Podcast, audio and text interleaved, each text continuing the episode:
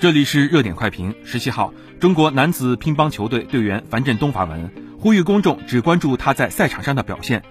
而不要去关注他的场外日常生活以及窥探他的正常训练，并表示球迷会并非明星的粉丝后援团，饭圈化的表达不适用于运动员。此事经媒体报道后，网友称赞樊振东人间清醒。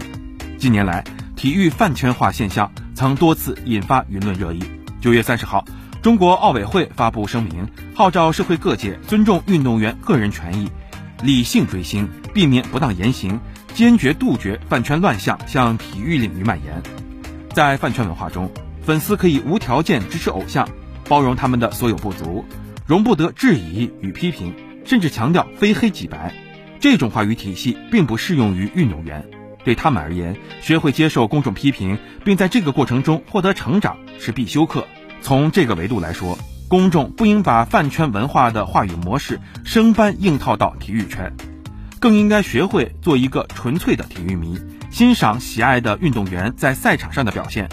容许他人对其提出质疑和批评，同时也切勿裹挟运动员。正如樊振东所言，关注比赛就是对运动员最大的支持。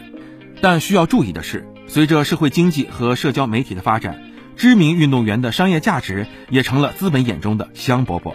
他们不可避免地获得了更多曝光。